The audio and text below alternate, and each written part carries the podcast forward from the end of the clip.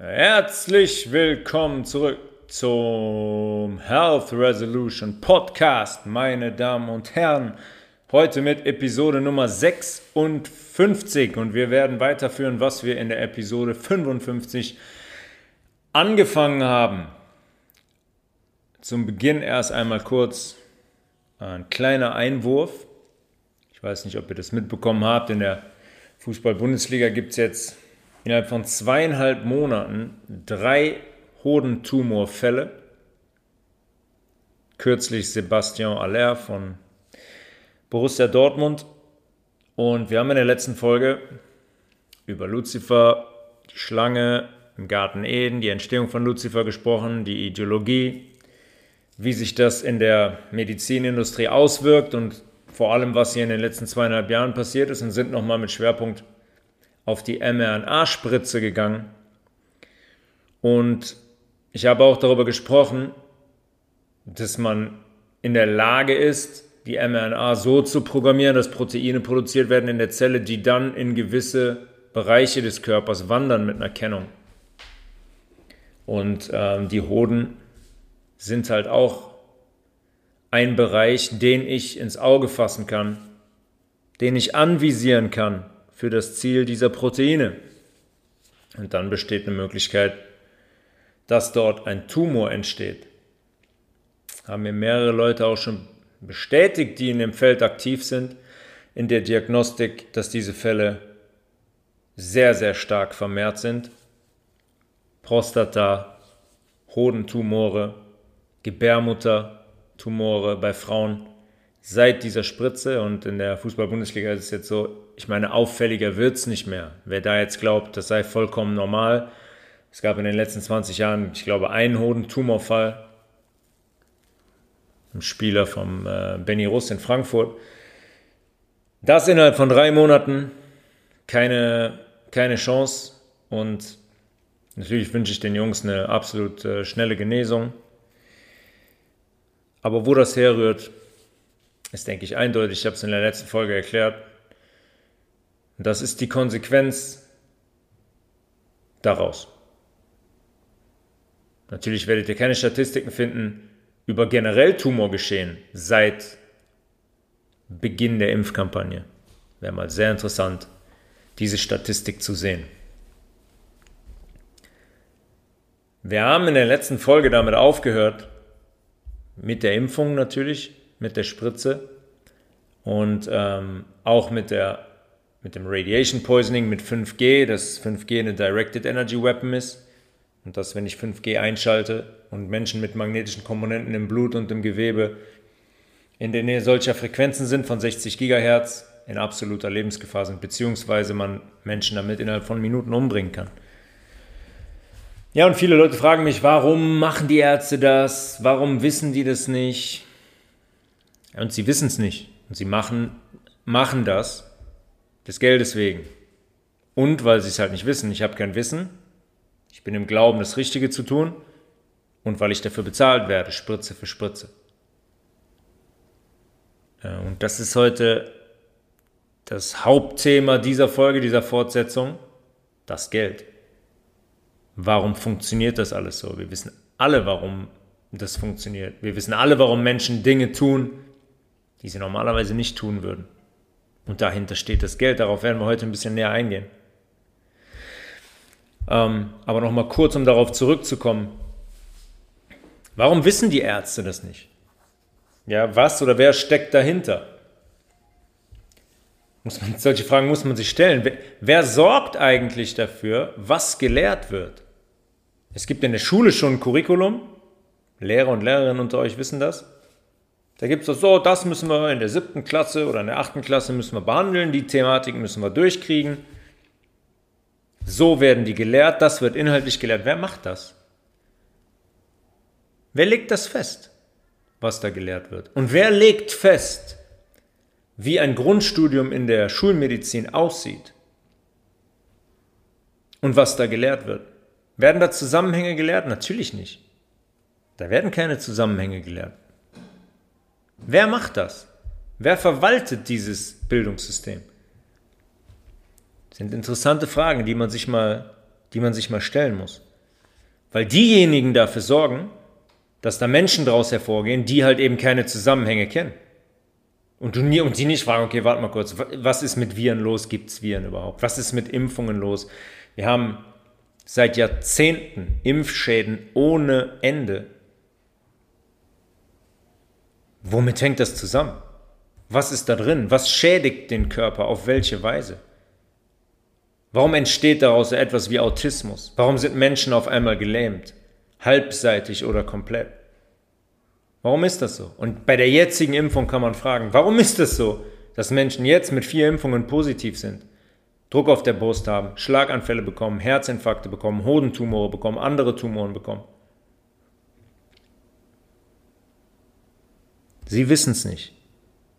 Aus diesen Studiengängen gehen Menschen hervor, Medizin jetzt zum Beispiel, die sich für unglaublich wissend und belesen halten, weil sie ein Medizinstudium abgelegt haben, vielleicht noch an einer sehr renommierten Universität.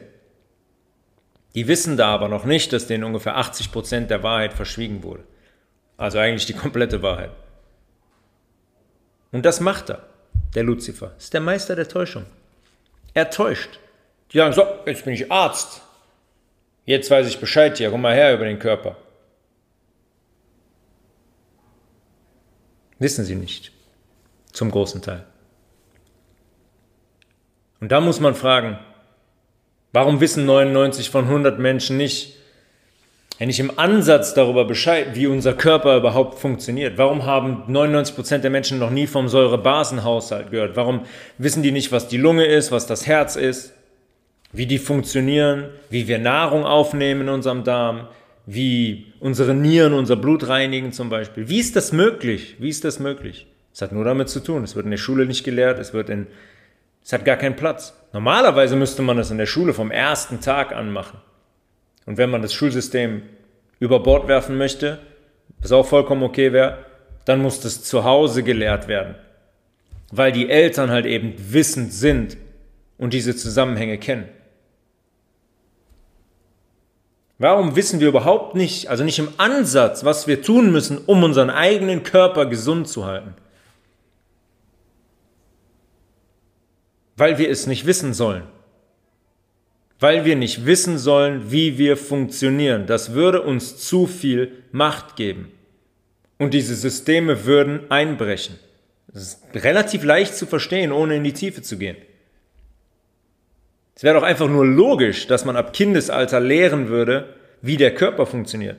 Ich muss doch meinen Körper verstehen, mit dem ich durch die Welt gehe, in dem ich mich befinde. Ich muss doch wissen, warum ich atme und warum ich keinen Lappen vorm, warum ich nicht geboren wurde mit einem Lappen vorm Gesicht. Und es wäre ein sehr schöner Zustand, wenn 99 von 100 Menschen gesund wären. Heute sind wahrscheinlich eher 99 von 100 krank. Und wer profitiert davon? Wer profitiert von unserer daraus entstehenden Ignoranz und Unwissenheit? Darauf bezogen jetzt mal die Ärzte und die Pharma. Ja, wir begeben uns in die Hände der Ärzte und danach der Pharma. Der Arzt gibt uns ein Rezept. Hier gehen Sie vorne in das Edeka der Pharma, der Ärzte, Pharmaindustrie. Also das Edeka meine ich, äh, die Apotheken. Ja, Sie haben das und das, gehen Sie vorne in die Apotheke. Da kriegen Sie was Gutes. Dann ist das gut. Ja, wir begeben uns in deren Hände vollkommen naiv, vollkommen kindlich, obwohl ich Kindern damit wahrscheinlich Unrecht tue, weil die intuitiv eigentlich genau Bescheid wüssten.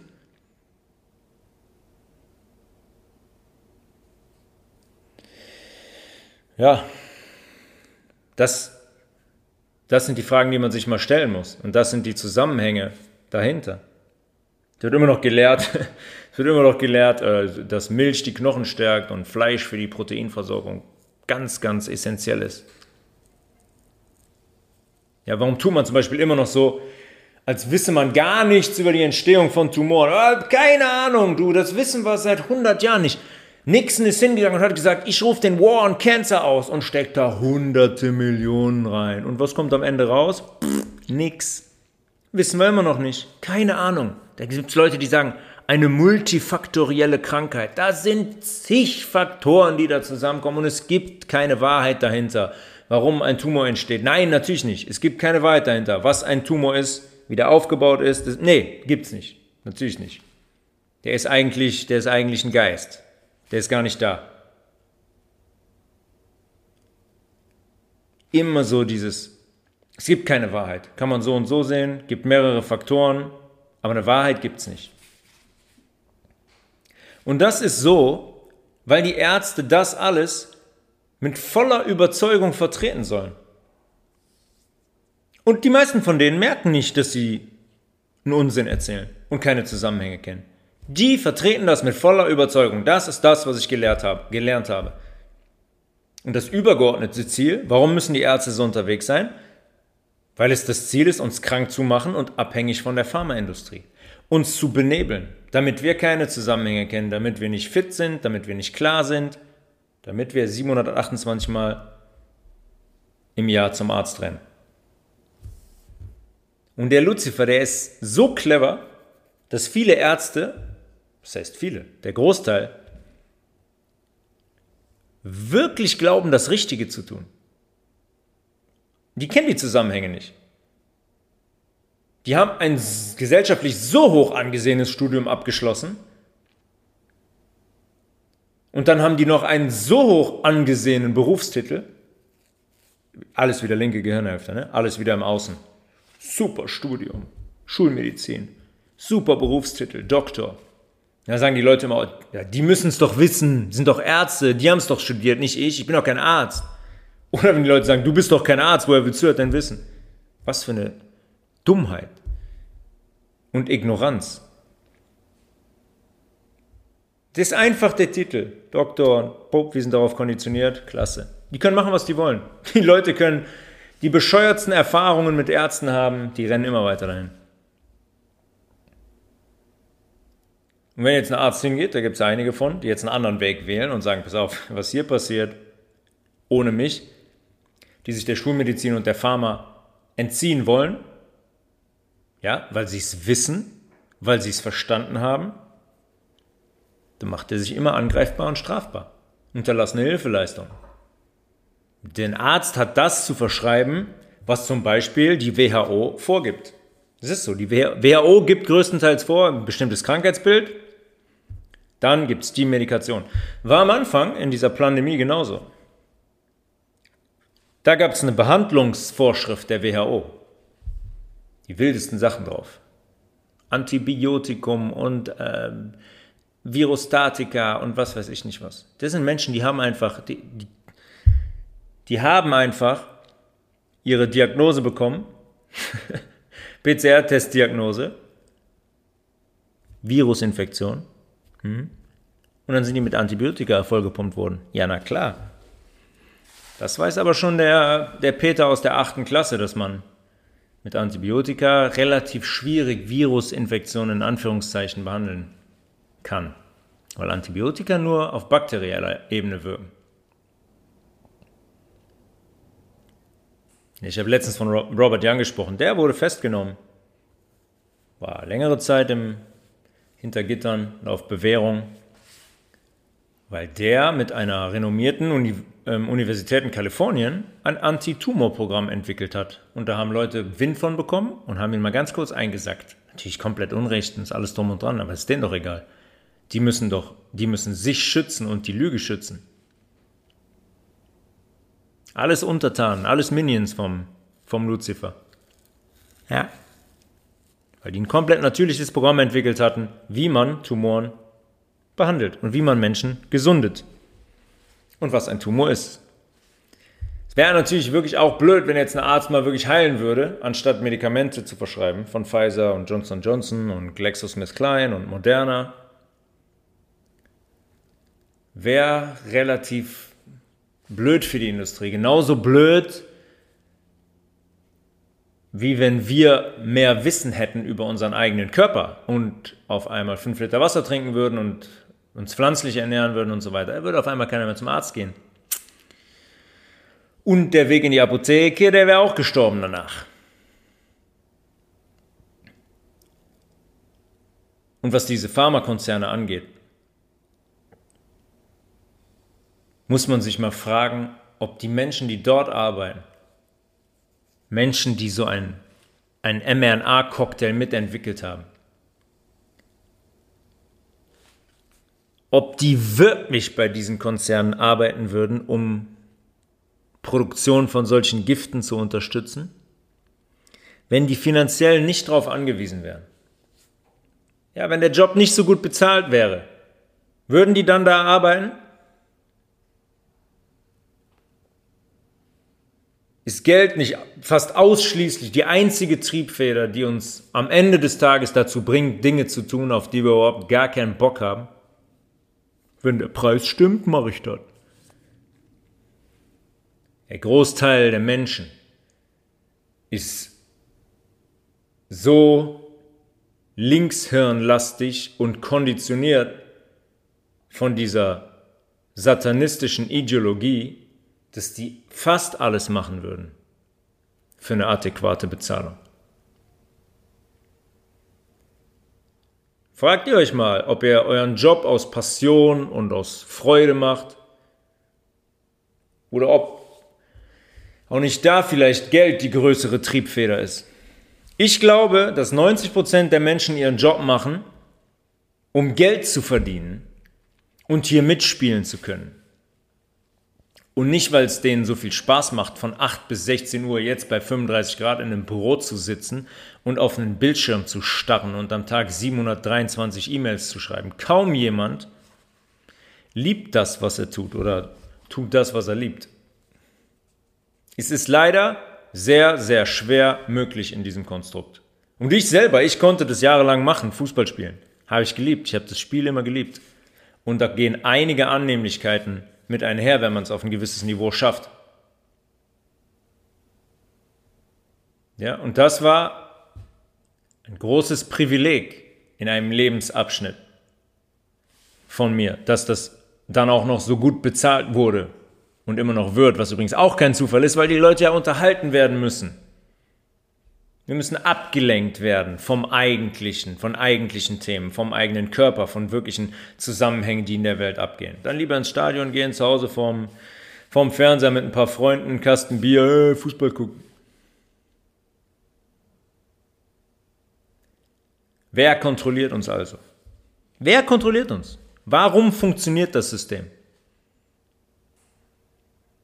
Ist für mich so eindeutig. Geld ist die absolut wichtigste Größe in diesem System. Ohne Geld würde alles zu Fall kommen. Ruckzuck. Alles. Also werden wir heute mal einen etwas genaueren Blick auf das Geldsystem werfen. Was hier alles antreibt. Im Ursprung wurden Münzen eingesetzt, weil man nicht mehr Produkt gegen Produkt getauscht hat. Ich denke, das war früher so. Man gesagt hat, ich habe zehn Kartoffeln, ich habe zehn Möhren mal getauscht hat. Sondern weil man die Kartoffeln irgendwann mit einem Gegenwert bezahlen wollte oder soll, sollte. Und solange das ein, ein Goldtaler oder eine Silbermünze ist, ist es ja auch wirklich gar kein Problem. Der Goldtaler existiert, die, die Silbermünze existiert. Und derjenige, der sein Kilo Kartoffeln verkauft, der erhält einen wirklichen Wert. Natürlich haben wir dem Gold und dem Silber schon einen imaginären Wert gegeben. Wir haben gesagt, das ist selten, das sind Edelmetalle, die haben einen gewissen Wert. Damit kann ich mir wieder andere Dinge kaufen. Aber es gibt einen Gegenwert. Ja? Im Kopf behalten. Es gibt einen Gegenwert. Kilo Kartoffeln, zwei Goldmünzen. Wunderbar. Wie ist es heute? Gibt es heute noch irgendwo einen Gegenwert in diesem Geldsystem? Hat Geld heute, ja, dieses gedruckte Papier, noch irgendwas mit Gold oder Silber zu tun? Und wem gehört das Ganze eigentlich? Das sind die Fragen, die man sich stellen muss. Und um das zu kapieren, Gehen wir mal ungefähr 260 Jahre zurück. Da ist ein jüdischer Banker aus Frankfurt namens Meyer Amschel Rothschild hingegangen und hat ähm, einen Münzenhandel gegründet in den, neun, in den 17, 19, ja, 1760ern und daraus wurde am Ende quasi das zentrale Bankensystem.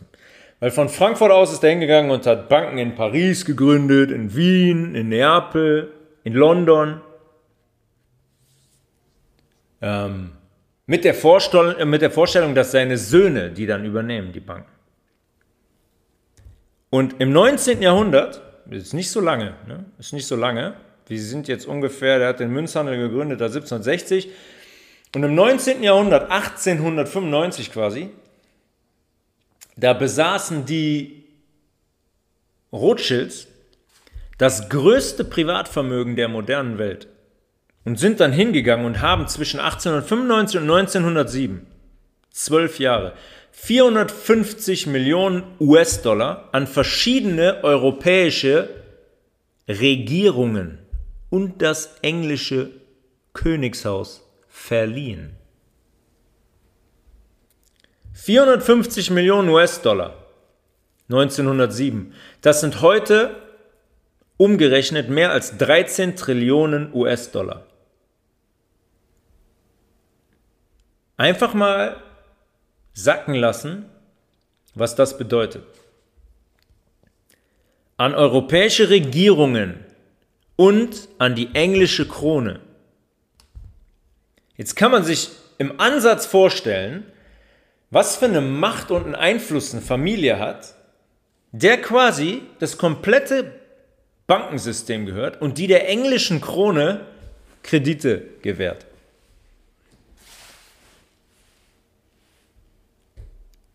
Kontrollieren die komplette Geldkontrolle in deren Hand. Komplett. Aber die wollten nie im Rampenlicht stehen. Die sind hingegangen und haben das immer verschleiert.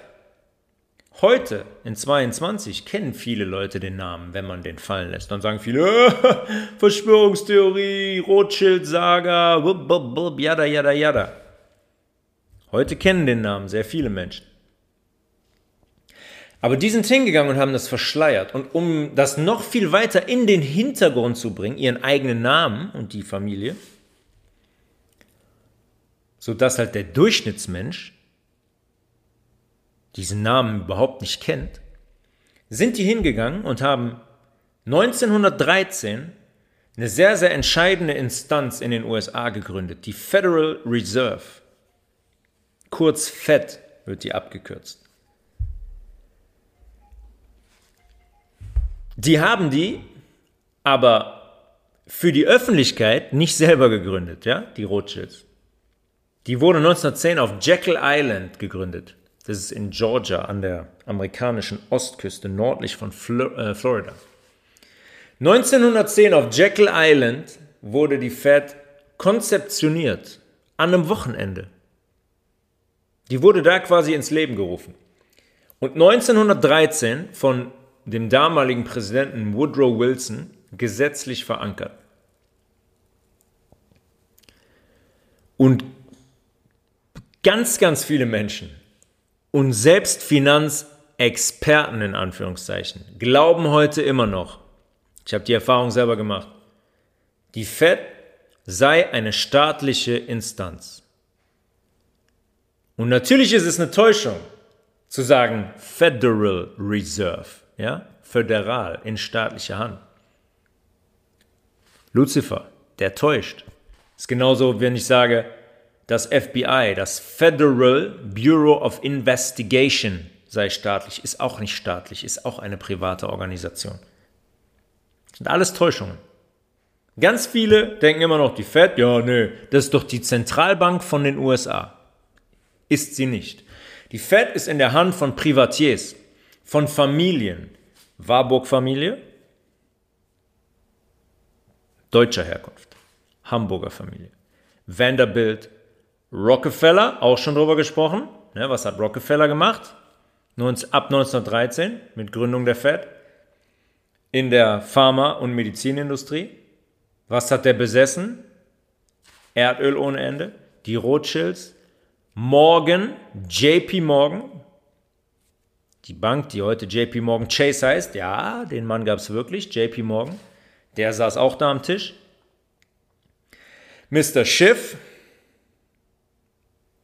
wir haben darüber gesprochen, Jacob Schiff, der war derjenige, der Lenin und Trotzki in den USA geschult hat und der den kompletten Umsturz des Zarenreiches quasi von den USA aus mitgeplant hat und der die beiden dafür ausgebildet hat.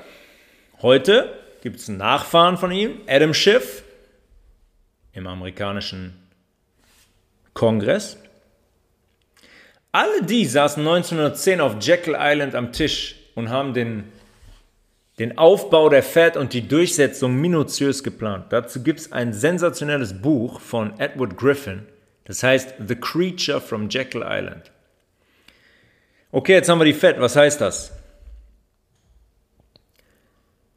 Das heißt, dass diese Menschen, die im Besitz der FED sind und waren, in der Lage sind, seit 1913 Geld zu drucken. Da gibt es eine andere Instanz, die US Mint, die druckt das Geld. Die drucken das Geld für die ganze Welt und bringen das in Umlauf. Ja, der Dollar ist die Weltwährung.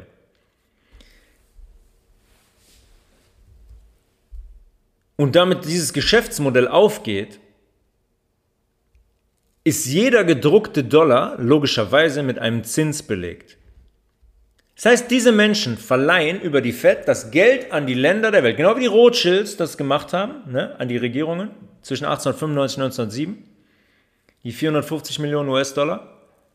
Gehen die hin und verleihen das Geld an die Länder der Welt. Was gibt es dafür?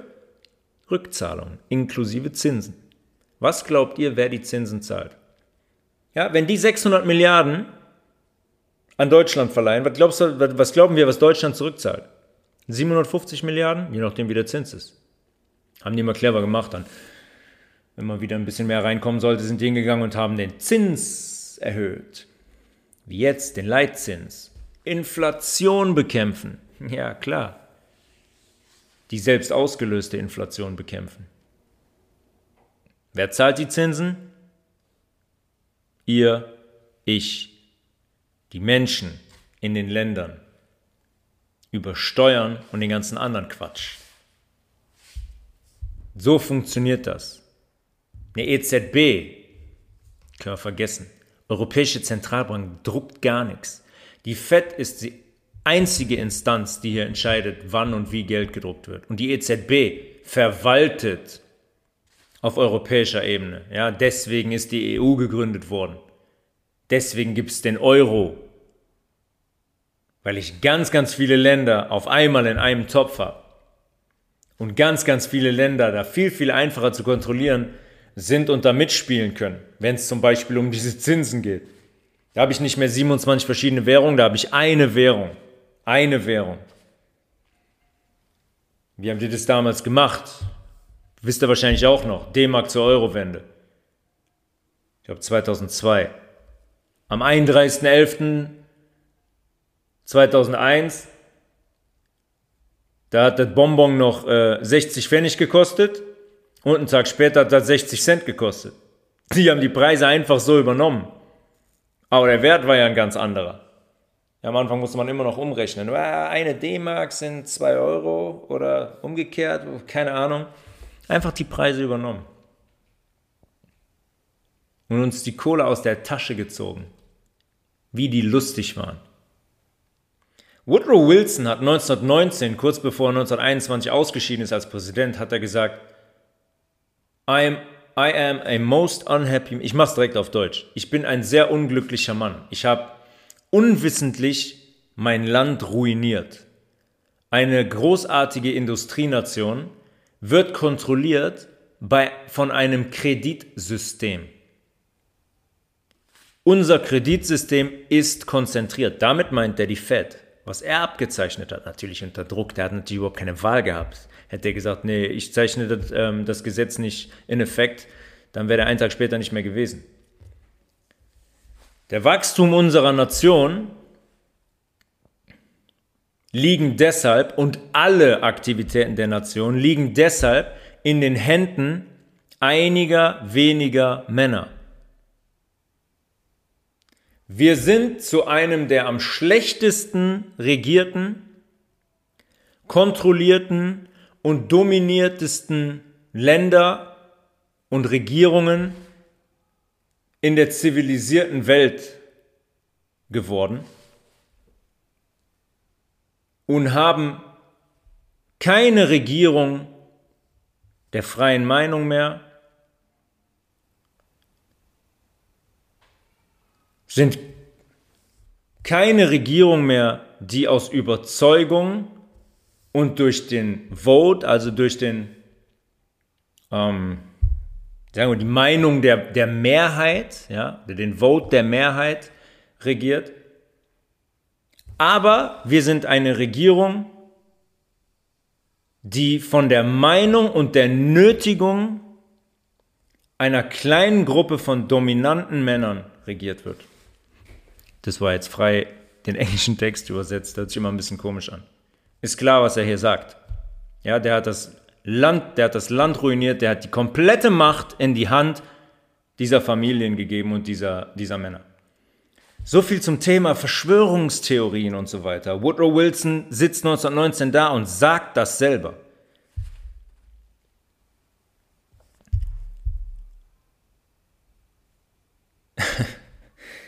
Die, es gab Gegner der Fed und das waren keine kleinen Player, sagen wir mal so. Benjamin Guggenheim hat jeder schon mal gehört. Jacob Astor, Isidor Strauss. Ja, Isidor Strauss ist der, der Besitzer von Macy's in New York. Das ist, ich glaube, das zweitgrößte Kaufhaus nach Sex auf der Fifth Avenue gewesen. Guggenheim, Astor und Strauss. Das waren damals wahrscheinlich mit die drei reichsten Menschen der Welt. Astor zum Beispiel, damals 87 Millionen US-Dollar schwer, das wären heute ungefähr 2,2 Milliarden. Und die drei waren große Gegner der Fed, nachdem man sich auf Jekyll Island 1910 getroffen hat. Und die wollten die Fed verhindern.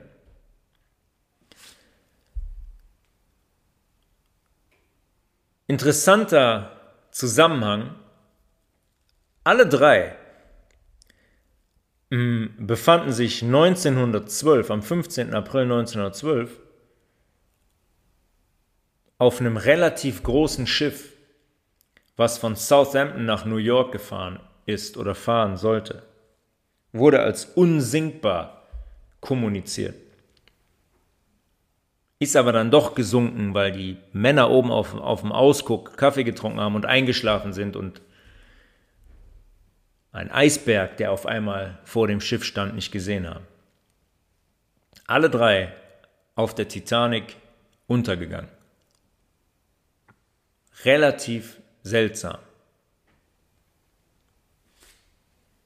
Ich war damals immer großer Fan als Jugendlicher. Ich habe, als ich 12, 13, 14 war, habe ich ein großes Buch gelesen über den über die Titanic, über den Bau, über den und die Fahrt, was die, den Untergang, alles, alles drum und dran, minutiöser, minutiöser Ablauf. Ich habe mich damals schon gefragt, okay, wirklich die Männer da oben haben einfach mal sind, sind eingeschlafen und haben eine Verantwortung für 3000 Menschen, sind da oben eingeschlafen. Und der Kapitän konnte auch, konnte auch gar nichts sehen. Erst zu spät, dann wollte man manövrieren, dann ist man hängen geblieben und hat sich den, das Unterteil aufgerissen, die Kammern vollgelaufen. Ja, am Ende des Tages ähm, waren die drei Männer da drauf eine super Gelegenheit, die alle drei aus dem Weg zu schaffen. Ich war nicht dabei, ähm, aber ich habe da eine ganz klare Meinung zu. Wie man schon hört, ähm, dieser Lucifer schreckt vor nichts zurück. Wir müsst nicht glauben, ja, aber 3. 11. September 2001, sage ich nur. Der schreckt vor nichts zurück. Heute haben wir, um wieder auf das Geldsystem zu kommen, die drei waren jetzt weg, die Fed wurde gegründet, ups. Von circa 195 in Anführungszeichen anerkannten UN-Ländern haben alle eine Zentralbank. Alle haben eine Zentralbank, ja? Deutsche Bundesbank, Zentralbank. In den USA ist es übrigens nicht die Fed, sondern die US Treasury. Alle haben eine Zentralbank, außer Andorra, Isle of Man, Kiribati, Monaco. Hm, Monaco kennt ja jeder, Steueroase, warum auch immer.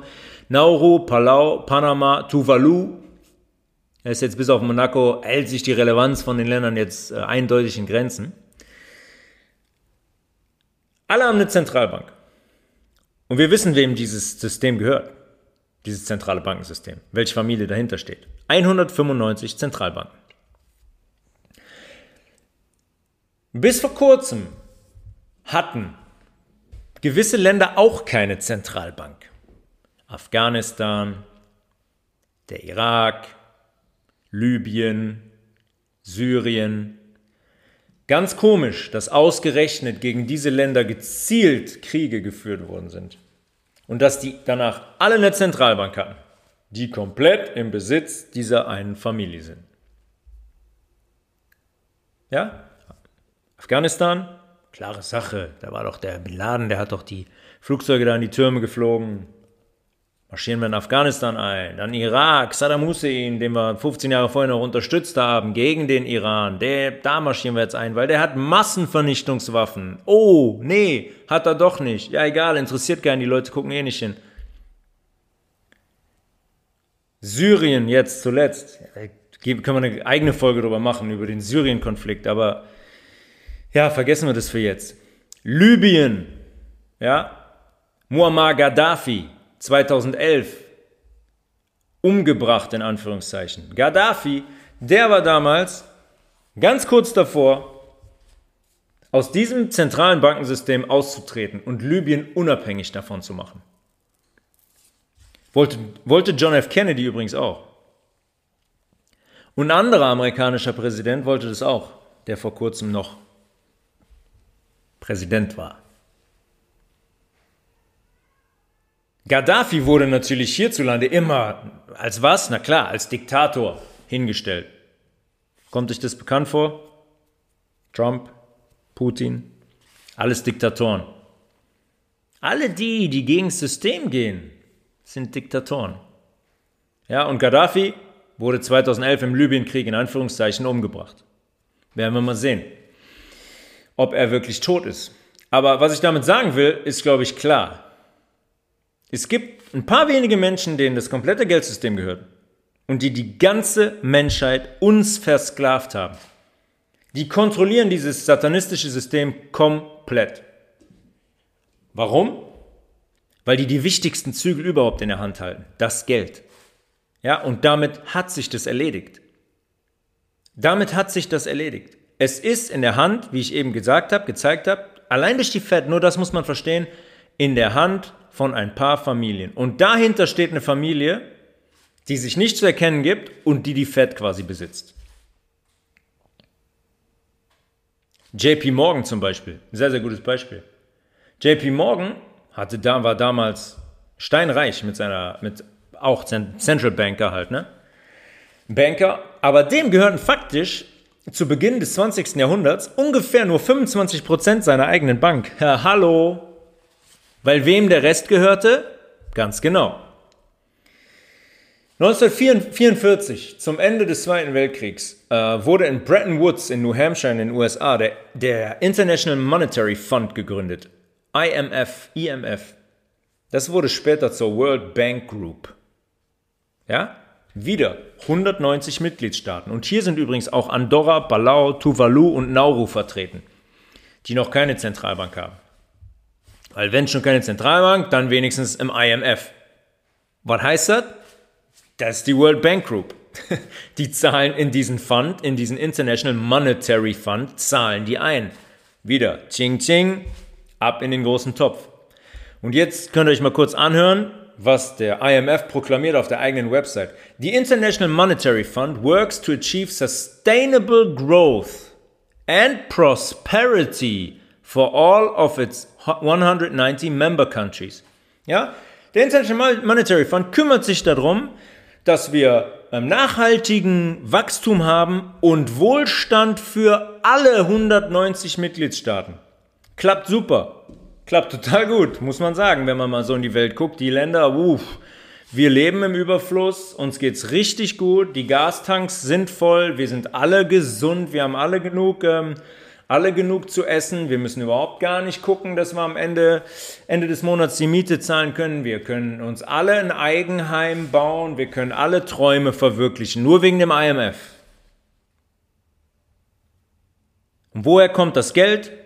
Wer zahlt das, was die Länder in diesen Fund einzahlen? Hm? Wer zahlt das, was Deutschland in diesen, in diesen Fonds steckt, der IMF? Genau, wir. Bis 1971 war es so, dass das neu gedruckte Geld auch einen Gegenwert brauchte. Stimmt nicht ganz, weil damit würde ich sagen, dass 100 Dollar auch einen Gegenwert hatten im Keller mit der gewissen Menge an Gold. Das war nie so. Das war in den, 100, in den letzten 100 Jahren, das war nie mehr so. Mit Gründung der Fed war das, existierte das schon gar nicht mehr. Aber das heißt, wenn jetzt die Fed hingegangen ist oder die US Mint und 999 Millionen US-Dollar neu gedruckt hat, dann brauchte ich auch zumindest eine gewisse Menge an Goldbarren im Keller, ja, wenn ich JP Morgan bin, die Bank. Ja, wenn die Bank 600 Milliarden da hat angeblich, dann brauchte die auch gewisse, eine gewisse Anzahl an Goldbarren im Keller, die diesen Wert widerspiegeln. Und 1971 ist man hingegangen und hat die Kopplung komplett aufgehoben, um in Anführungszeichen der Inflation entgegenzuwirken. Schon mal gehört? Wenn man jetzt hingeht und den Leitzins erhöht, ja, die Fed den Leitzins erhöht hat, die EZB den Leitzins erhöht hat auf 0, um 0,5 Prozent, 1920, die große Weltwirtschaftskrise, war das genauso.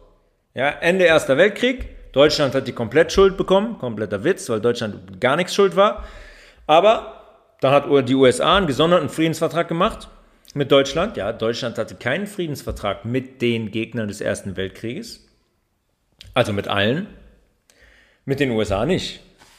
Da hat man einen gesonderten Friedensvertrag aufgesetzt und Deutschland zu 100 Jahren finanzieller Rückzahlung, zu 100 Jahren finanzieller Rückzahlung verknackt. Das ist vor kurzem ausgelaufen. 2020. 2020, 100 Jahre lang hat Deutschland eine Schuld abbezahlt an die USA, die nie bestand, weil Deutschland diesen Krieg nicht zu verantworten hat.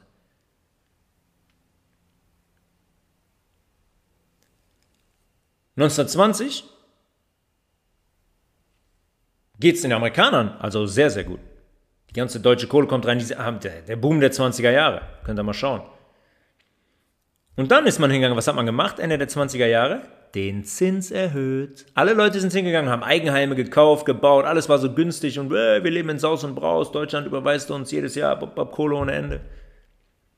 Und dann sind die hingegangen und haben den Zins erhöht. Nicht nur erhöht, haben, ich glaube, die haben den fast verdoppelt. Ja, was glaubt ihr, wenn ihr einen Kredit jetzt habt? Habt den für 2%, 2% Zinsen, auch alles schon illegal, keine Frage. Wer verdient daran? Zentrales Bankensystem, wer verdient daran? Wer steht dahinter? Genau. Überhaupt keine Frage, alles schon illegal, ihr habt euch ein Eigenheim gebaut, wunderbar. Und jetzt kommen die, ihr habt einen Zins auf, was weiß ich, 10 Jahre festgelegt, ist aber noch nicht abbezahlt und jetzt kommen die und sagen, nee, nicht mehr 2%, 5%. Wer kann das dann noch zahlen? Die Hälfte der Leute nicht mehr. Was haben wir dann? Weltwirtschaftskrise. 2008 ähnlich gelaufen ähnlich gelaufen. Müssen wir jetzt nicht darauf eingehen. Immer das gleiche Spiel.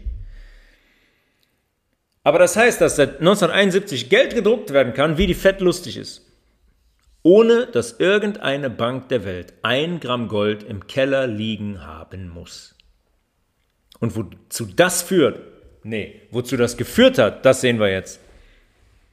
Zu einer Schere, die so weit auseinander geht, weil man das Geld komplett entwertet hat.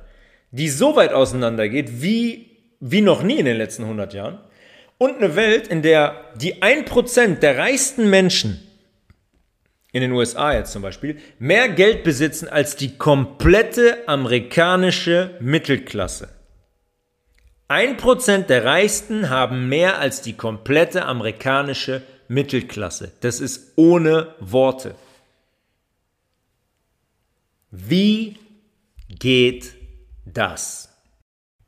Und um das zu verstehen, dafür werfen wir jetzt mal einen kurzen Blick auf die Wall Street und auf Investmentfirmen.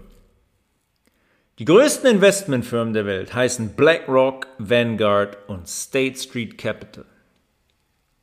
Das sind Firmen, das sind Investmentfirmen. Also die managen das Vermögen von Firmen, von Privatanlegern.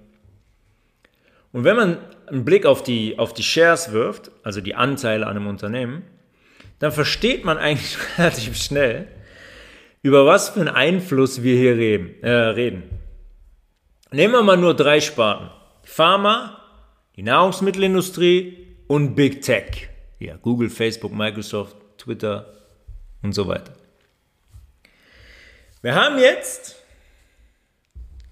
schauen wir uns nur mal die Anteile dieser Investmentfirmen an. An zum Beispiel Pfizer, ja, Pfizer BioNTech. Wir haben Vanguard mit 479 Millionen Shares im Wert von 24 Milliarden Dollar. Wir haben BlackRock mit 408 Millionen, 20 Milliarden Dollar. Wir haben State Street mit 286 Millionen Shares, 14 Milliarden Dollar. Das sind mal eben 58 Milliarden Dollar, die diese drei Investmentfirmen an Shares von Pfizer BioNTech halten. Okay. Muss ein Einzelfall sein. Die haben sich bestimmt auf Pfizer BioNTech spezialisiert wegen der mRNA-Spritze. Johnson Johnson. Vanguard 278 Millionen Shares im Wert von 41 Milliarden. BlackRock 200 Millionen Shares im Wert von 35 Milliarden. State Street 142 Millionen Shares im Wert von 25 Milliarden.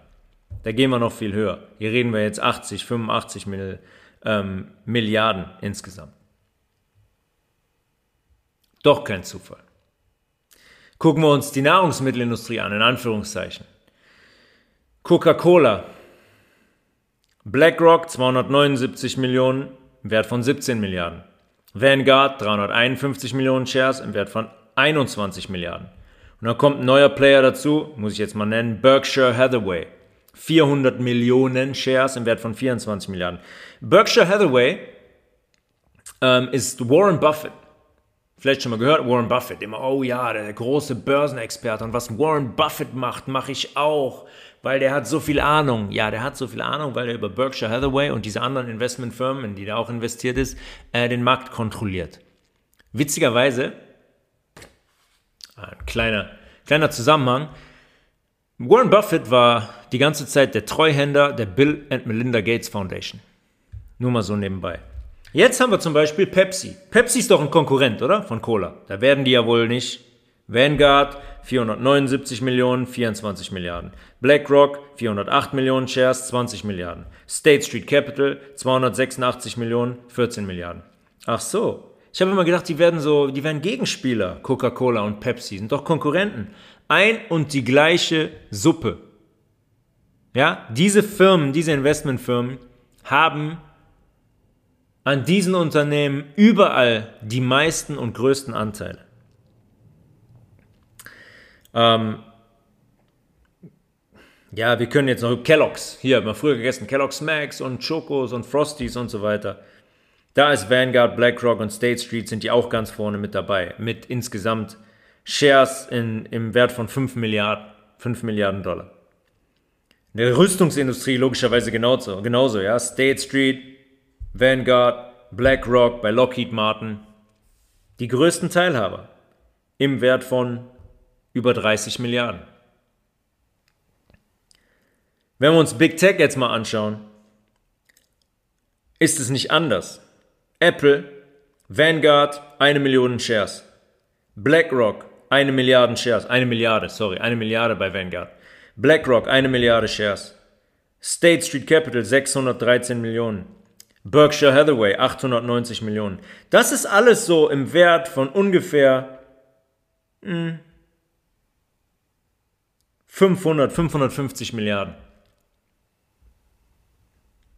Okay. Das ist eine ganze Menge. Was noch sehr interessant ist, sich anzuschauen, ist zum Beispiel die Unterhaltungsindustrie. Ich habe eben gesagt, in Verbindung mit Profifußball, dass die Unterhaltungsindustrie für den Lucifer sehr, sehr wichtig ist, damit wir abgelenkt werden von den eigentlichen Themen von uns, von unserem eigenen Körper, von wirklichen Zusammenhängen, ja, dass wir verstehen, wie wir funktionieren, dass wir verstehen, wie diese Welt funktioniert. Dass wir zum Beispiel das Geldsystem verstehen. Ah, ist alles so kompliziert. Muss man studiert haben, muss man Banker sein und Broker und immer so Fachbegriffe und so weiter. Überall diese Verwirrung. Der Hintergrund ist relativ leicht. Unterhaltungsindustrie. Ähm, da ist es genau das Gleiche. Ja, da ist genau das Gleiche. Ja, wir, ob wir jetzt Disney haben, mit Unterfirmen wie Pixar, Marvel und Hulu und so weiter, oder ob wir Netflix oder Amazon Prime ähm, haben.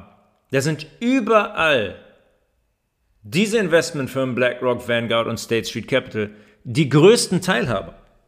Die größten Teilhaber. Bei Medien genauso. Comcast oder Viacom CBS oder ATT oder die News Corporation. Alles in deren Hand. Größter Shareholder, immer die. Und die verwalten auch das Geld. Ja? Die verwalten auch das Geld. Die entscheiden, worein dann investiert wird. Die entscheiden somit am Ende des Tages, welche Kurse fallen und welche sink, äh, sinken, welche fallen und welche steigen, worauf ich an der Börse logischerweise wetten kann. Ja? Derivatwetten kann ich machen. Ich kann sagen, oh, ich glaube, morgen fällt Coca-Cola 15%. Ha! Guck mal! Tag später, Coca-Cola fällt 15%. Ching, ching. Das ist, es, ist ganz, es ist ganz simpel. Das ist ein absolutes Monopol. Ein absolutes Monopol.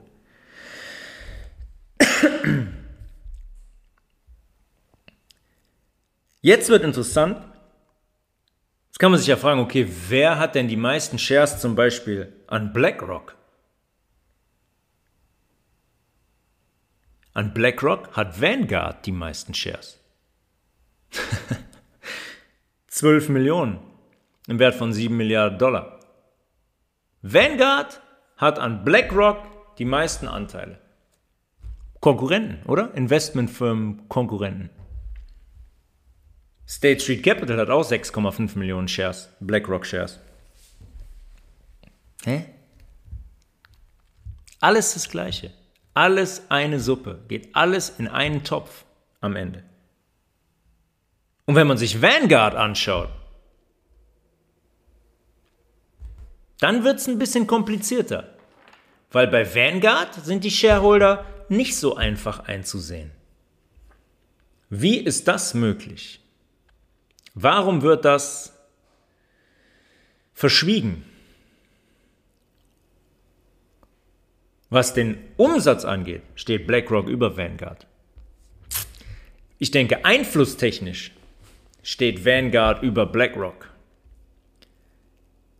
Vanguard ist wie so eine Mauer, hinter der sich die eigentlichen Drahtzieher verstecken. Und Vanguard ist ganz, ganz eng verbandelt. Jetzt gehen wir wieder einen Schritt weiter. Jetzt kommen wir zu unseren geliebten Stiftungen und Non-Governmental Organizations.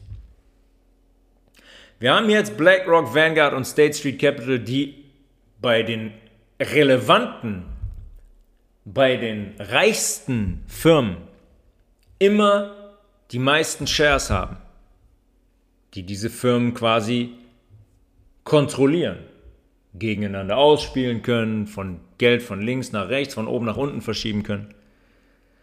Und Vanguard ist ganz, ganz eng verbandelt mit den Non-Governmental Organizations, mit den Stiftungen der einflussreichsten Menschen. Bill and Melinda Gates Foundation, Open Society Foundation, ja, George Soros, kommen wir gleich noch drauf, Clinton Foundation. Mhm. Weil diese NGOs eine ganz, ganz entscheidende Rolle haben. Die finanzieren am Ende in Anführungszeichen die Wissenschaft. Die finanzieren Pharmaprojekte, ja, wie Impfungen zum Beispiel, Kampagnen dazu auf sozialen Medien, Instagram, Facebook. Die ganzen Kampagnen, die hier gefahren wurden medial, kommen eindeutig von diesen Stiftungen. Ja, dann fahren die Programme wie Medienprogramme. Die greifen in jeden Bereich der Gesellschaft ein. In jeden Bereich, über den man uns das Hirn programmieren kann. Medienprogramme zum Beispiel wie Project Syndicate. Du grüne Neune. Darunter fällt zum Beispiel das European Journalism Center, was selbst auch wieder eine Stiftung ist. Nachrichtenagenturen wie Reuters und AFP, die größte Nachrichtenagentur in Frankreich, Alle Teil von Project Syndicate. Und Project Syndicate gibt raus, was erscheint an Reuters und Reuters streut es auf die kompletten Medien, zum Beispiel in Deutschland. Da gibt es so geile Videos wie ähm, verschiedene Newsstations genau das gleiche Wording benutzen, ja, genau die gleichen Worte benutzen in ihren Newsmeldungen. Weil das aus diesen Zentralen kommt. Journalismus ist längst tot, den gibt's nicht mehr. Diese NGOs kontrollieren den Journalismus komplett.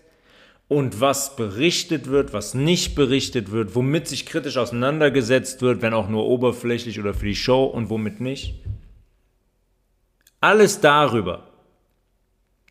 Project Syndicate, das Baby von George Soros. Der schreibt da selber für. Der schreibt da, der schreibt da Artikel für. Dass wir nur eine Chance haben, wir müssen Putin aus dem Weg räumen und solche Geschichten, ganze Artikel, ganze Artikel. Ja, und unglaublich viel Kohle fließt von seiner Open Society Foundation zu Project Syndicate. Es ist so einfach. Deswegen ist der Titel der heutigen Episode Follow the Money. Wenn man, wenn man dem Geld folgt und hinschaut, kommt man immer, kriegt man immer die Antwort. Ja, und diese NGOs, natürlich, diese weltweiten Hungerhilfen habe ich noch vergessen. Weltweite Hungerhilfen, natürlich ganz vorne mit dabei. Funktioniert gut seit Jahrzehnten. Der weltweite Hunger ist gestillt. Es gibt keine Menschen mehr, die Hunger leiden. Es gibt keine Menschen mehr, die sterben, weil sie nichts zu essen haben hat man sich im Namen dieser NGOs darum gekümmert. Gott sei Dank, dass es sie gibt. Was wären wir ohne sie? Die kümmern sich allerdings auch, beziehungsweise finanzieren Wahlprogramme wie America Votes zum Beispiel. Beispiel George Soros, ja, habe ich gerade gesagt, Open Society Foundation und America Votes. Ja, George Soros geht hin über die Open Society Foundation und spendet vor der Wahl, Präsidentschaftswahl 2020, 7 Millionen US-Dollar an eine gemeinnützige Organisation, die laut denen sicher gehen will, dass auch wirklich jeder wählen kann und darf. Ne? Jede Stimme muss zählen. Every vote counts. In Amerika gehört komischerweise auch in Deutschland gehört bei der Wahl. Hm. Weiß ich auch nicht warum. Jede Stimme muss zählen. Da frage ich mich zuerst mal, okay, warte mal kurz. Ja, wie denn nicht? Jemand, der registriert ist, der einen amerikanischen Pass hat, der gemeldet ist, der darf wählen gehen. Die suggerieren uns, ja, aber die werden ja diskriminiert. Ja, die ganzen Stimmen der Afroamerikaner, die landen bestimmt unten im Gully. Das suggerieren die uns. Die, Wirk die Wahrheit ist genau das Gegenteil. Wie wollen die das sicherstellen? Sagen die ganz offen auf ihrer Homepage mit Ballot Boxes. Ballot Boxes sind so riesige Briefkästen, die in den USA stehen bei, bei der, der Wahl 2020, die da gestanden haben und wo man dann hingehen konnte und sagen, ab, ja, hier ist meine Stimme, ich kann jetzt hier nicht in das Wahlbüro gehen oder was weiß ich nicht was. Wir liefern das hier zu der Sammelstelle, ich werfe das ein, meine Stimme zählt. Was haben Ballot Boxes mit Covid zu tun, mit der Pandemie?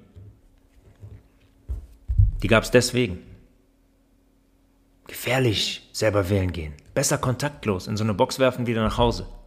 Mhm. Was bei der Wahl passiert? Es gibt einen Film, 2000 Mules heißt der. Mules, Maulwürfer, M-U-L-E-S. Äh, nicht Maulwürfer, Mules. 2000, 2000 Mules. Wer den noch nicht gesehen hat, bitte anschauen, da habt ihr die Antwort, was mit Ballotboxes passiert, sind, passiert ist. Zehntausende, Hunderttausende falsche, gefälschte Ballots eingeworfen in diese Boxes. Ja, komplette Staaten mit manipuliert. Das komplette Wahlergebnis komplett mit, mit verschoben und diese Wahl geklaut. Über die Pandemie und diese Ballot Boxes. America Votes, die werben dafür. Finanziert von George Soros. Immer im Kopf behalten, diese Verbindungen.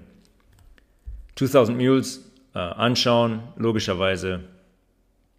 Das ist alles auf Tape. Man hat diese Organisation und Menschen, die darin involviert waren, hat man, hat man alle dingfest gemacht. Und das wird in, in Kürze das Licht der Öffentlichkeit erblicken. Wozu werden diese NGOs also benutzt? Das war jetzt ein Beispiel, ja? George Soros dahinter, America Votes, bumm. Und die fahren eine riesen Kampagne, Social Media, überall zu diesen Ballot Boxes, um die Leute dazu zu bringen, die Votes in die Ballot Boxes zu knallen, damit die die Wahl manipulieren können. Ein anderes gutes Beispiel ist, die NGOs gibt es, um zum Beispiel das Bildungssystem zu unterwandern und die in Anführungszeichen Wissenschaft. Beziehungsweise um ein komplett eigenes Bildungsnetzwerk zu erstellen. Es gibt sogenannten BARD Colleges, B-A-R-D, in New York City und in Berlin gibt es auch eins. Die haben Spenden erhalten von der Open Society Foundation im Jahr 2020 von über 140 Millionen US-Dollar. Oder auch die Central European University in Wien oder Budapest und auch wieder in New York. Ja, Spenden in Höhe von 25 Millionen US-Dollar. Wenn ich jetzt alle Universitäten durchgehe, die der Soros mit seiner Open Society Foundation unterstützt bzw. besitzt, dann sitzen wir morgen noch hier. Das ist ein Besitztum. Wenn ich hingehe und 140 Millionen an ein College überweise, was glaubt ihr denn, wo, nach wessen Pfeife dieses College tanzt?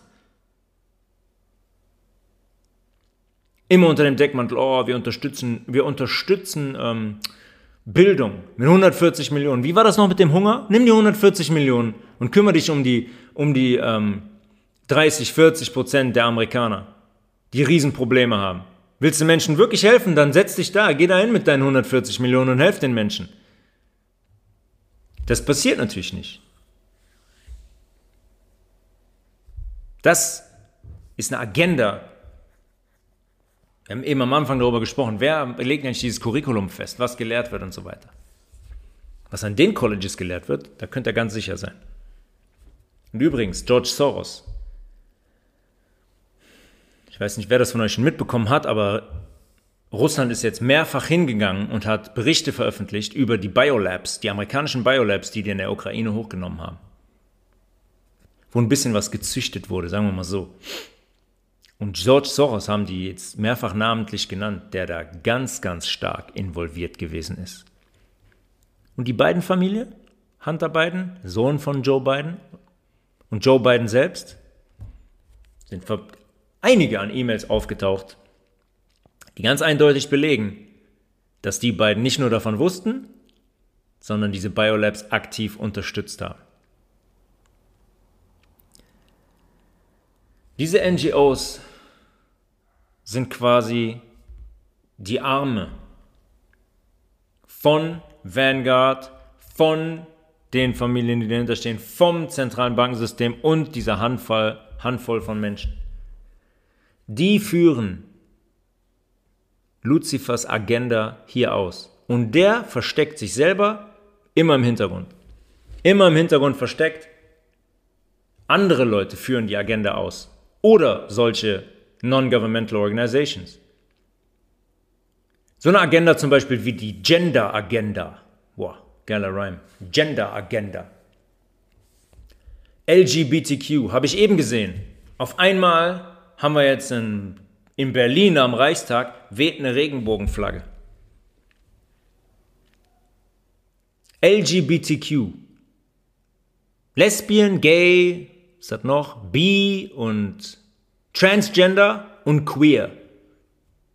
Da kommen, sind jetzt, glaube ich, noch plus IA dazu. Ich weiß gar nicht, was das heißt. Keine Ahnung, die sind auch noch dazu gekommen. LGBTQ ist der Versuch, uns einzureden, dass, dass es mehr als zwei Geschlechter gibt. Und dass es vollkommen normal ist, dass Männer jetzt Kinder austragen können. Freunde, geht es satanistischer?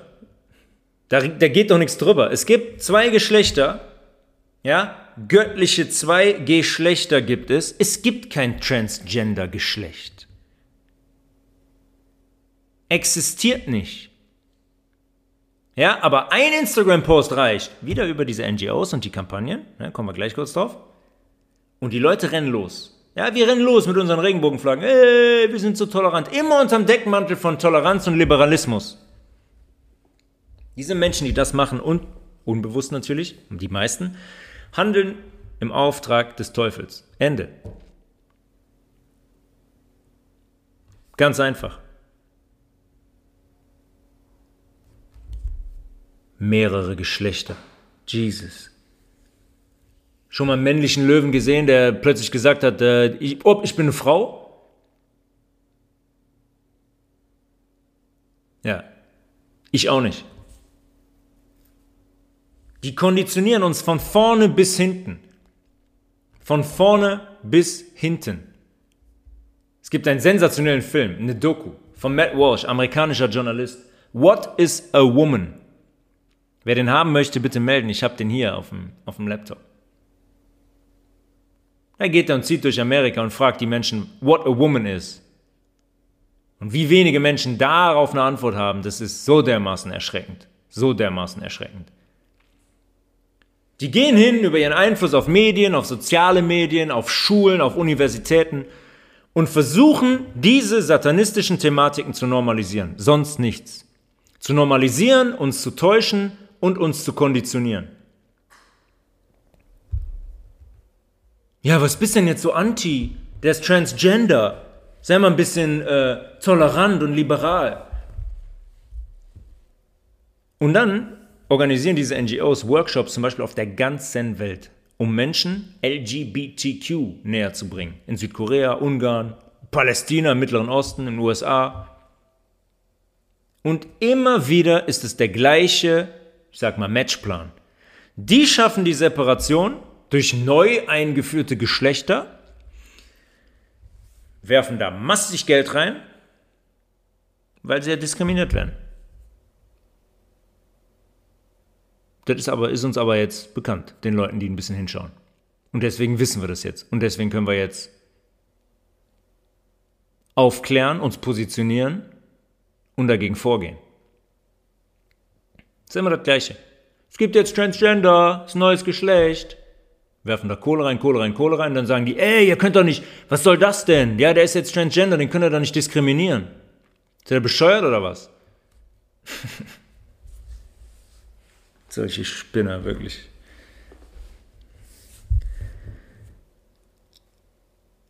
Um darauf zurückzukommen, auf die BlackRock-Geschichte und das Investment.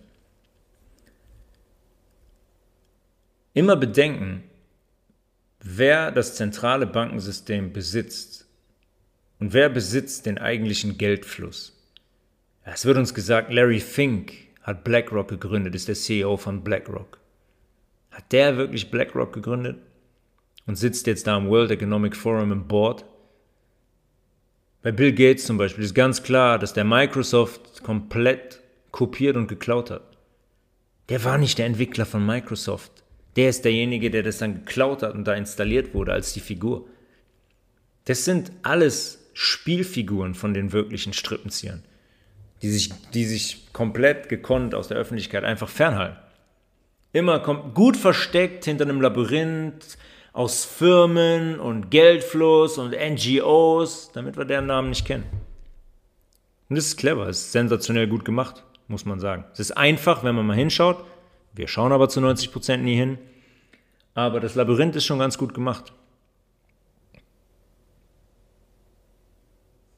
Das Geld wird also komplett kontrolliert von einer, von einer Handvoll Unternehmen, jetzt BlackRock und Vanguard und State Street Capital, beziehungsweise von Menschen, von einer Handvoll Menschen im Hintergrund, die damit die komplette Welt lenken.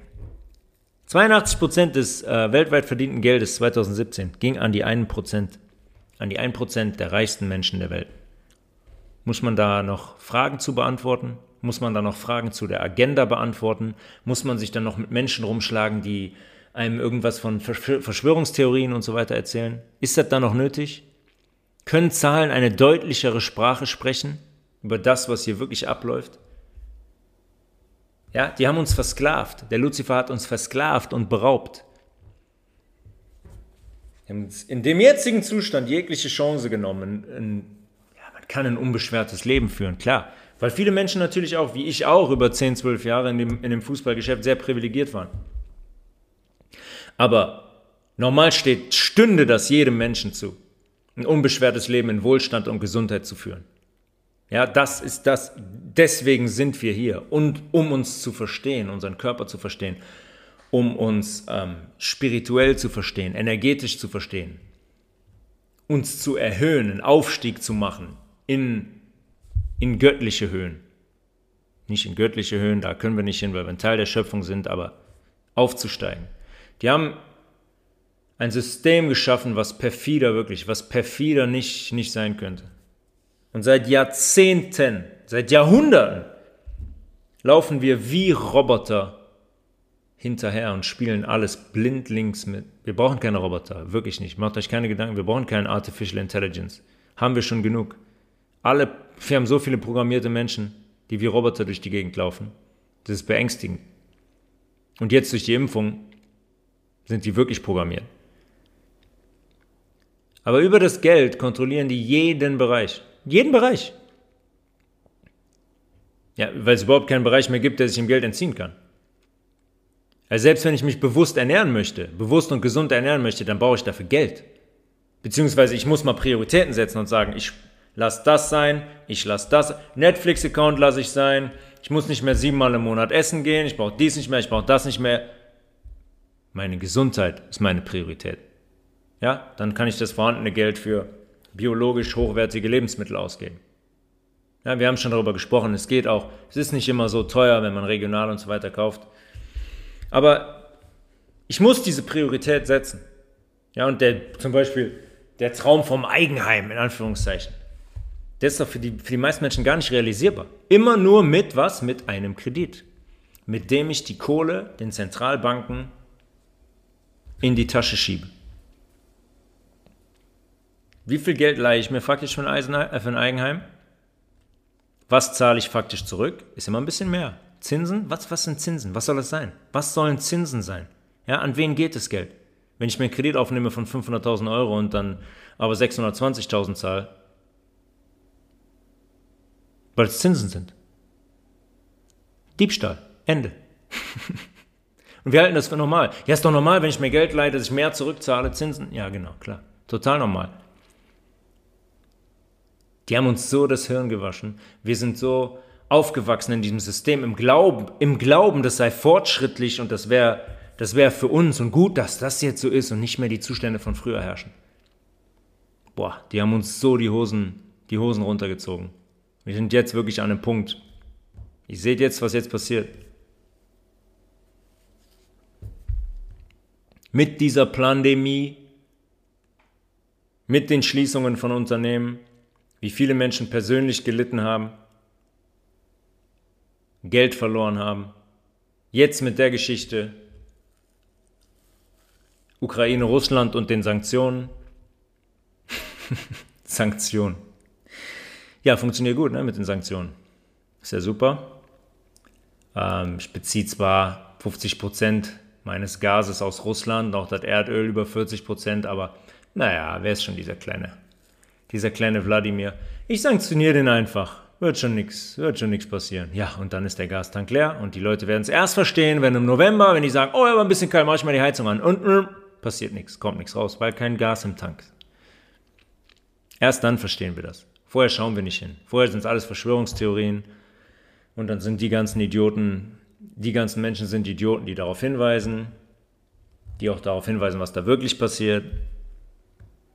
Wir müssen das erst erleben, bis wir das verstehen. So hat er uns komplett in der Hand über das Geldsystem. Der Luzifer. Und wir sind jetzt, ich habe es letztes Mal schon gesagt, eine Zeit der Offenbarung. Wir sind jetzt ähm, Dead End, wie man so schön sagt. Sackgasse. Geht nicht mehr weiter.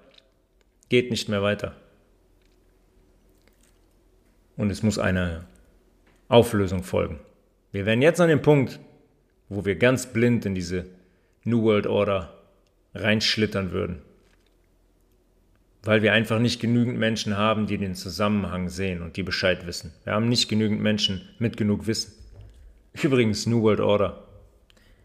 Kurze Anekdote noch, was das Geld angeht. Nehmt euch mal einen, nehmt euch mal einen Dollarschein. Schaut euch den mal an. Schaut euch die Symbolik mal an. Die nächste Folge wird vielleicht wird nochmal um das Thema gehen und da gehen wir mal ein bisschen auf Symbolik ein von dem Kollegen, von der Schlange. Und da schaut ihr mal, was ihr da seht. Und da steht ein lateinischer Schriftzug unter der schönen Pyramide mit dem Auge oben drin. Der bedeutet New World Order. Verschwörungstheorie. Wir hören uns zur nächsten Episode. Wir werden nochmal darüber sprechen, vielleicht ein bisschen mit Symbolik. Ich werde überlegen, was für einen Schwerpunkt wir da setzen. Wer Fragen hat, tobias.levels at healthresolution.de. Übrigens nach der letzten Folge sehr viele ähm, Reaktionen bekommen, auch von Bi Menschen, die sehr, sehr bibelkenntlich sind, die sehr viel Bibelwissen haben äh, und mir da noch ein paar bisschen Input auch gegeben haben und Inhalte. Dafür bedanke ich mich recht herzlich. Ich wollte da jetzt keine, nicht die Bibel auseinandernehmen, ich wollte einfach nur einen kurzen Hintergrund geben ähm, woher diese Schlange kommt und diese Ideologie und dass wir davor sehr, sehr, sehr, sehr ausdrücklich gewarnt wurden und trotzdem blindlings in die Falle gelaufen sind. Aber trotzdem danke dafür.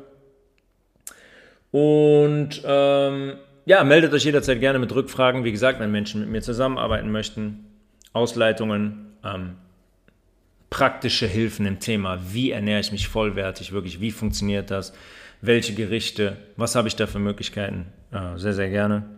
Und dann hören wir uns zur Episode Nummer 57 nächste Woche zurück.